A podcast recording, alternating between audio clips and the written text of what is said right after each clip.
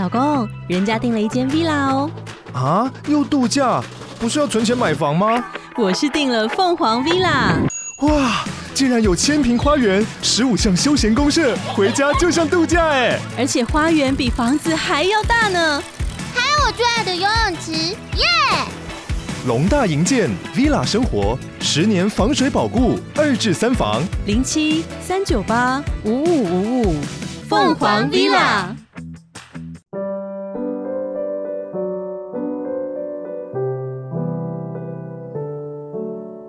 各位线上的听众朋友，大家好，欢迎来到《懂心理调出好关系》的节目，我是美味关系实验室的节目主持人江尚文，智商心理师。好，今天非常高兴啊，又可以在这个空中跟大家去碰面了啊。那今天我们会分享一个比较特别的一个主题哈，就是我们前面几集都在讲一些关于情绪的主题啊，情绪大暴走啦，啊，如何去面对自己的忧伤啊、难过的一些情绪啊。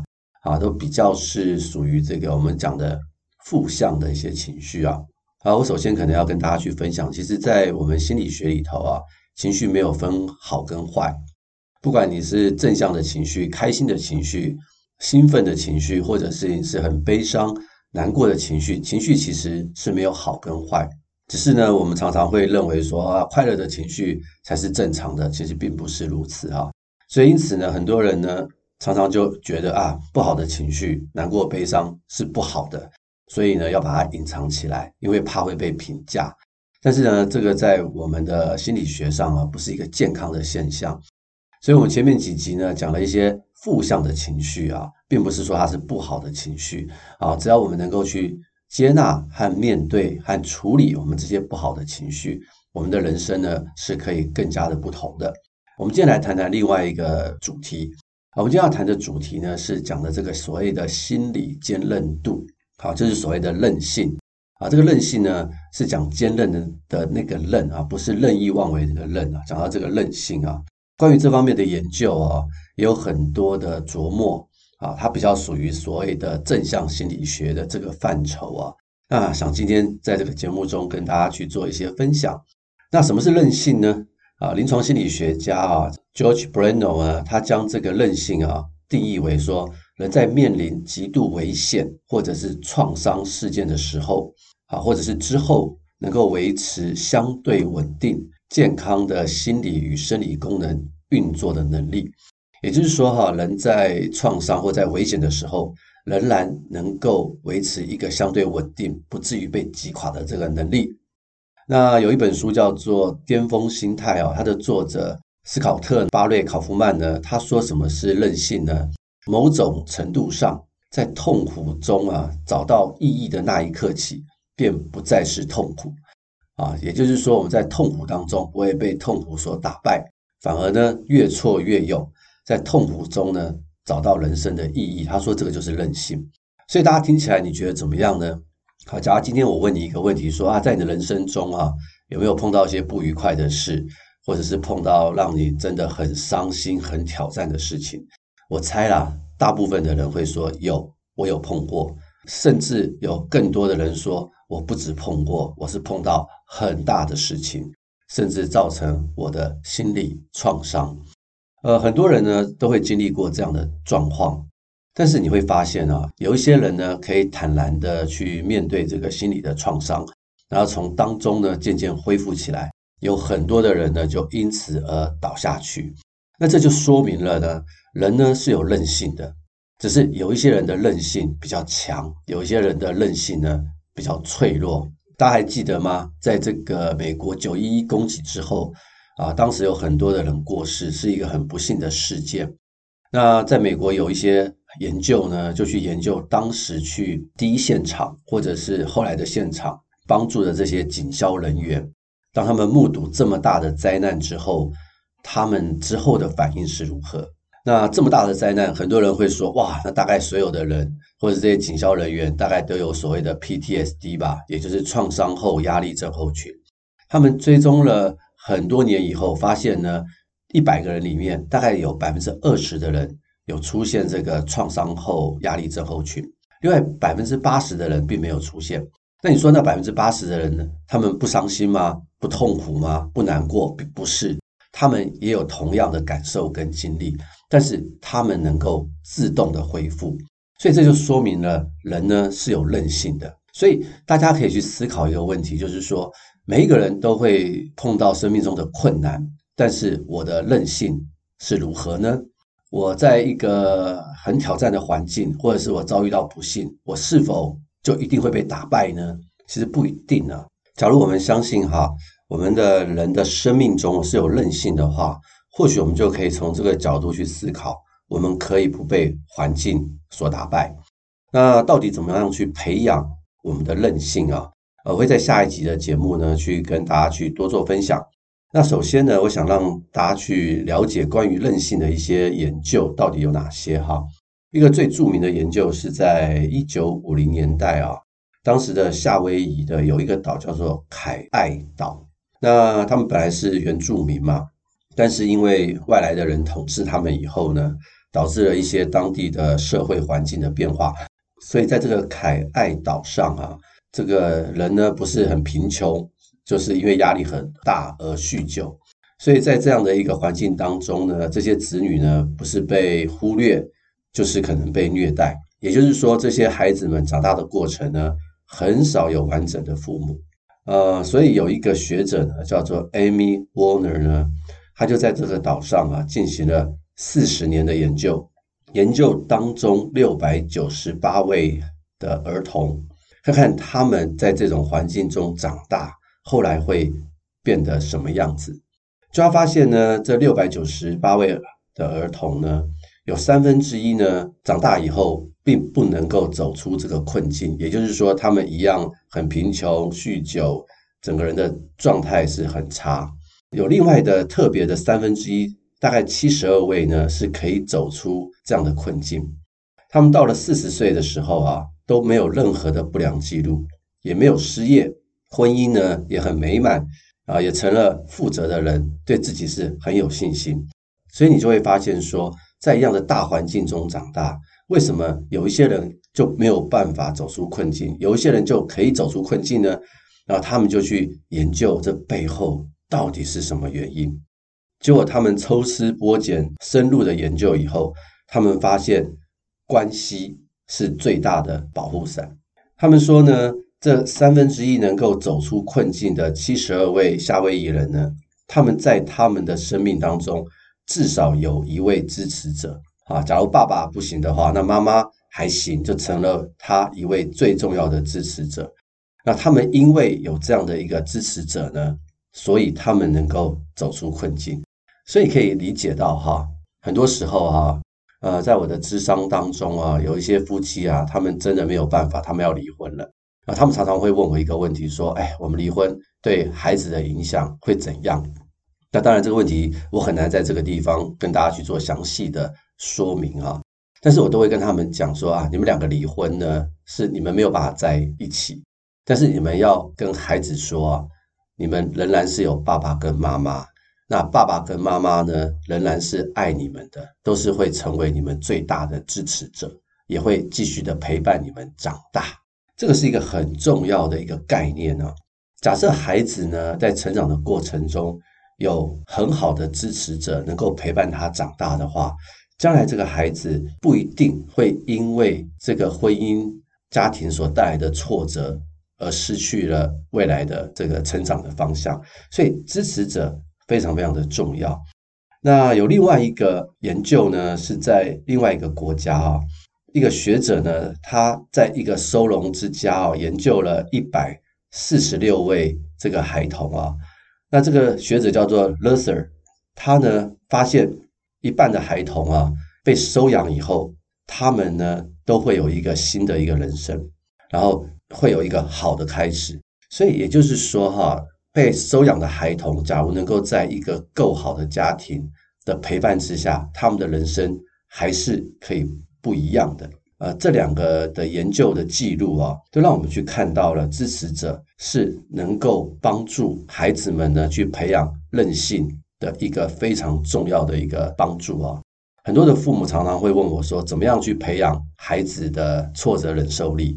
好，怎么样让孩子在受挫的时候啊，不会放弃？很多父母都会问同样的问题。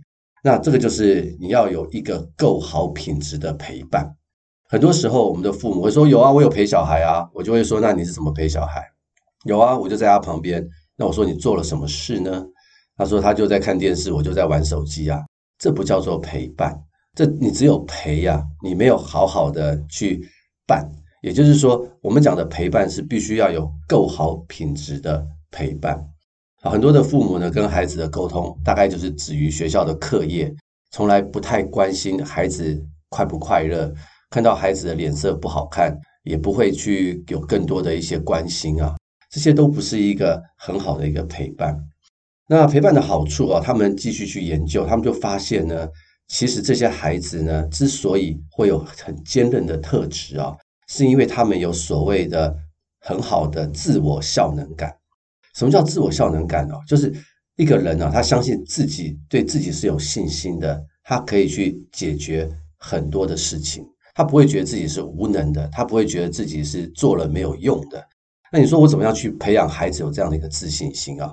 有一个很重要的关键啊，也就是在孩子成长的过程当中，身边的照顾者的回应是什么样子？你可以想象，假如有一个孩子跟妈妈说：“妈妈，我想要吃麦当劳。”因为我很久没有吃了，那这时候你母亲会怎么回应呢？母亲可能会说：“哎呀，吃什么麦当劳啊？不健康不营养啊！家里有东西吃，吃什么麦当劳？”很多母亲可能会做这样的回应，或者是有些母亲说：“哦，好啊，你很久没吃了，来来来，我们来去买。但是呢，现在可能时间不对啊，为什么？你要吃的餐可能要中午才能吃，那我们中午再去吃，早上吃别的好吗？”就会跟孩子去讨论。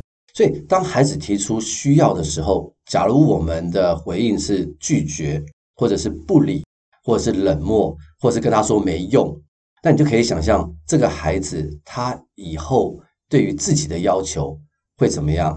他会觉得没有机会达成我的要求，妈妈不会理我，所以我再提出任何的要求也是一样。假如我们常常对孩子的回应是这样的话，这个孩子呢，他就不会对自己的生命有期待，他就很容易失去了这个所谓的自我效能感。但是，假如他提出任何的要求，啊，不管是合理的或不合理的，父母都能够给予一个正确的回应，好好的跟他去商量讨论，他就会觉得他的任何的要求或者是他未来的梦想是有可能实现的。不代表一定会实现，但是他至少第一步，他会相信说这是有可能的，这就是一个人的自我效能感一个很重要的来源。当然，当孩子呢做成一些事情的时候，你不是只是赞美他的结果，而是你会去赞美他的努力的过程，这个也是能够去提升一个孩子的自我效能感。假如今天你说，哎，我没有小孩啊，我只是在公司的主管啊。你就要去思考一下，你平常是怎么针对你的员工的？你是看到他的结果就鼓励他，还是你也会去称赞他努力的过程？假如我们能够称赞我们身边人努力的过程，都会提升身边人的所谓的自我效能感。而且这些自我效能高的人，哈，他们在失败的时候啊，他们会归因在外在的环境，他们会去思考到底是哪个环节我没有做好，或者是环境中的一些问题。他不会呢，会觉得自己是个 loser，但是自我效能低的人呢，刚好会相反。当他失败的时候，他会归因在自己的身上啊，觉得我一定是一个笨蛋呐，我一定是能力不好啦，我一定是不如别人啦。他做了这样的归因之后呢，他只会减损自己的价值，他下一次就更不敢去尝试了，因为这个失败的感觉会让他感受很差。所以，一个够好的陪伴呢，他们去研究，就是能够去。增进这一个孩子的自我效能感。另外一个研究呢，他们就发现说，这个够好的陪伴，也是这个陪伴者他的情绪是稳定的。因为我们在很多的研究都会发现说，假如情绪稳定的人呢，他的内在动机会比较强；情绪不稳定的人呢，他们常常要耗很多的能量去处理他们的内在的情绪，所以他们的能量很难去向外。就好比说，像我有很多的个案，他们可能是忧郁症啊，他们就常常陷入一个情绪低落的状态。忧郁症的一个典型的特征呢，就是什么呢？没有动机，对任何事情呢失去了兴趣。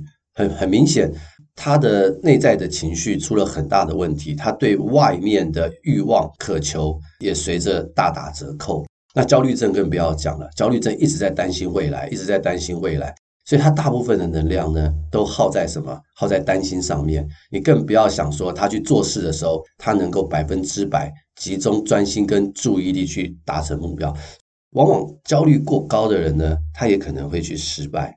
所以，一个情绪稳定的个体呢，他的内在动机会比较强，他也会有比较好的自我效能感。那你说一个孩子的情绪怎么样稳定呢？当然，他跟谁学的？他就跟父母学。所以，父母的情绪稳定所带来的呢，就是孩子的情绪会稳定。在我的临床经验当中啊，这个基本上几乎是百分之百。假如父母是很高度焦虑的，常常很紧张，然后要你赶快去做那个啊，你不做就怎样，常常在叨念孩子的话，父母很焦虑，孩子呢一定焦虑，通常都是这样。要不然呢，就是很冷漠。因为他要为了要保护他自己，不能那么焦虑，他就往另外一个方向去成长。所以我们要很小心，我们身为父母的，或者我们身为主管的，假如我们焦虑的话，另外一个人也会跟着焦虑。其实对于事情呢、对于关系，并不会有很好的状态。所以父母的情绪稳定会带来孩子的情绪稳定，所以他们的自我效能感就会增加。一般来说，十岁的孩子啊，就应该能够相信自己是可以解决事情了。假如一个十岁的孩子哈，还常常对自己抱持着很多的怀疑，没有信心，那我们就要去想一想，这孩子的成长过程呢，发生了什么样的事情？我们要很小心的，不要让自己哈落入一个所谓的习得无助的状态。什么叫习得无助哈？就是我不断的去努力，我不断的去尝试，结果我都失败。可能你尝试一次，尝试两次，你失败，你还会再去找一些原因，但是。假如你不断的尝试，都一直不断失败，不断失败，不断失败，那人呢，到后来就会成为所谓的习得无助，也就是我做什么都没有用，所以呢，我就不要做了。好，你会不会发现我们的社会上有很多人是处在习得无助的状态之下？不要说我们社会上，可能自己在某些方面都是常常处在一种习得无助的状况之下。为什么会发生这样的情况呢？大家有没有想过，真的是自己不想改变吗？还是环境的因素，还是怎么了？我相信会习得无助的人，哈，绝对不是不想改变的。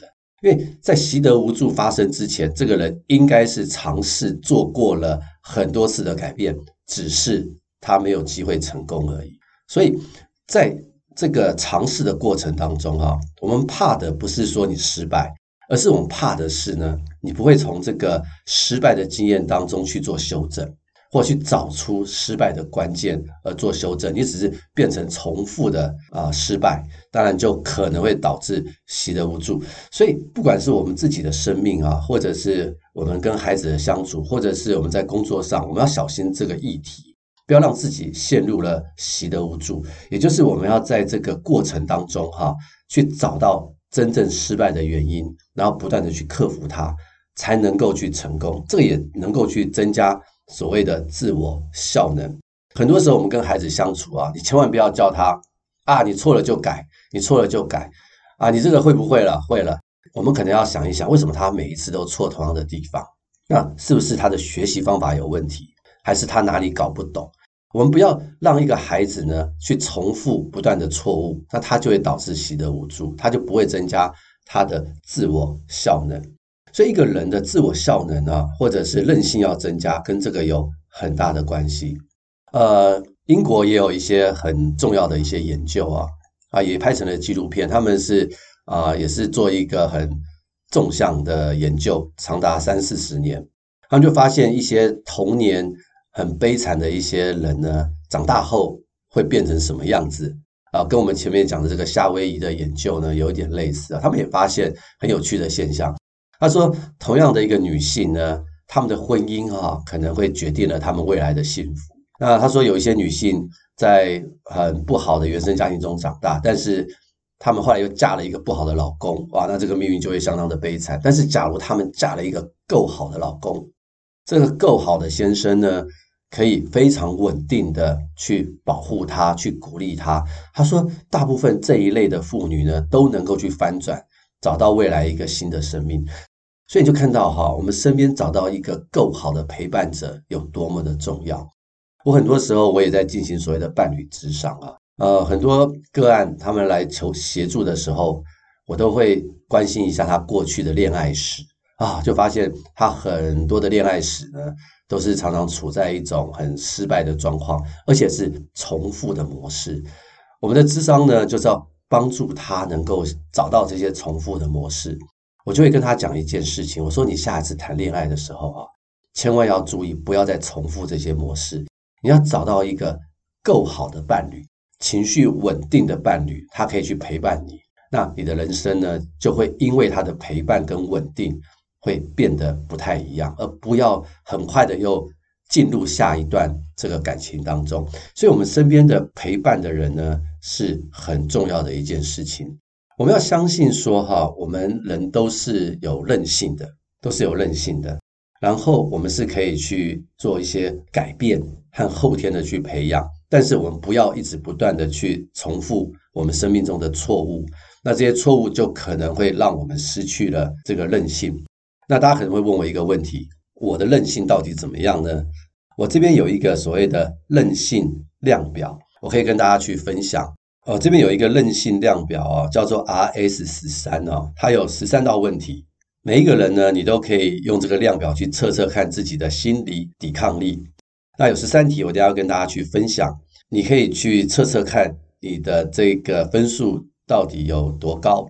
呃，你可以在每一题里面呢，给予自己一到七分的评分，当然一分就是越低嘛。啊，假如所描述的这个状况，你觉得你的分数是越高的话，那就是最高就是给七分。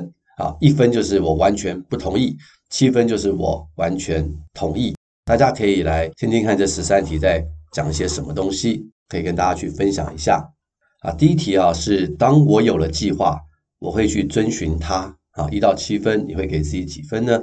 第二题，一般来说，我会设法办到所有的事情。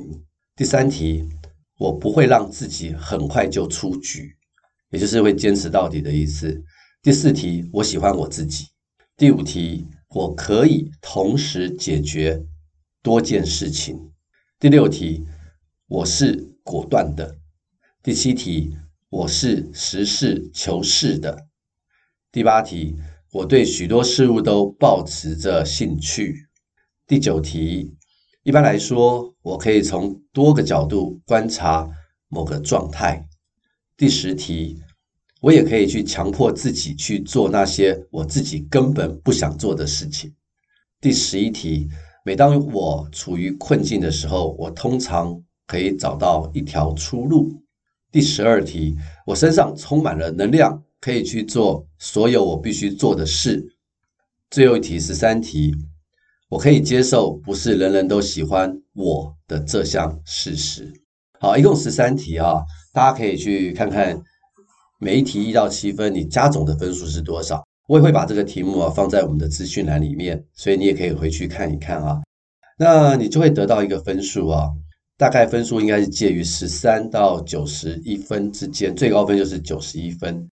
假如你的分数高于七十二分的话，表示说什么呢？没有什么事情能够将你给击倒，你可以应付大多数的挑战。也就是说，你的韧性呢是非常的高啊，非常的高。那假如你的分数是介于六十七到七十二分之间的话，表示你有中等的抵抗力。多数的时候，你能够为自己遭遇的问题找到解答，但是呢，一般来说，在没有外援的情况下，你也可以重新找到生存的勇气啊。六十七到七十二分，假如你低于六十七分的话，就代表什么意思呢？你可能不太能够承受困境，你遇到的问题往往会给你的人生带来危机，你的韧性并不是很高啊，所以这个就小要小心了。所以这个抵抗力不是太高。那抵抗力不是太高的话，表示我们人有可能会有比较多的身心疾病哦，忧郁症啊、焦虑症啊，所以他说有必要的话要寻求心理方面的协助。所以大家可以看看你的分数大概是落在哪一个区间啊？当然，这个量表做完以后，你也不要对自己啊，我分数怎么那么低啊，好恐怖啊，我是不是一个呃很可能会生病或者是一个 loser 的一个人啊？大家也不要这样想。其实这个量表只是帮助我们去啊，了解一下自身的情况。还有另外一个就是韧性是天生的还是后天的？好，我刚刚跟大家去分享那么多的例子，你就会知道跟后天的环境很有关系。当然，我们后后天的环境并不是我们能够百分之百去决定的啊，但是我们能够决定的是我们自己这个人。所以韧性呢是可以经过后天培养跟训练的，不一定达到完美的状态，但是一定是可以提升的。呃，这个在下一集的节目，我就会跟大家去分享我们如何去靠后天的训练提升自己的韧性。有很多的方法都是可以帮助我们提升我们的韧性的。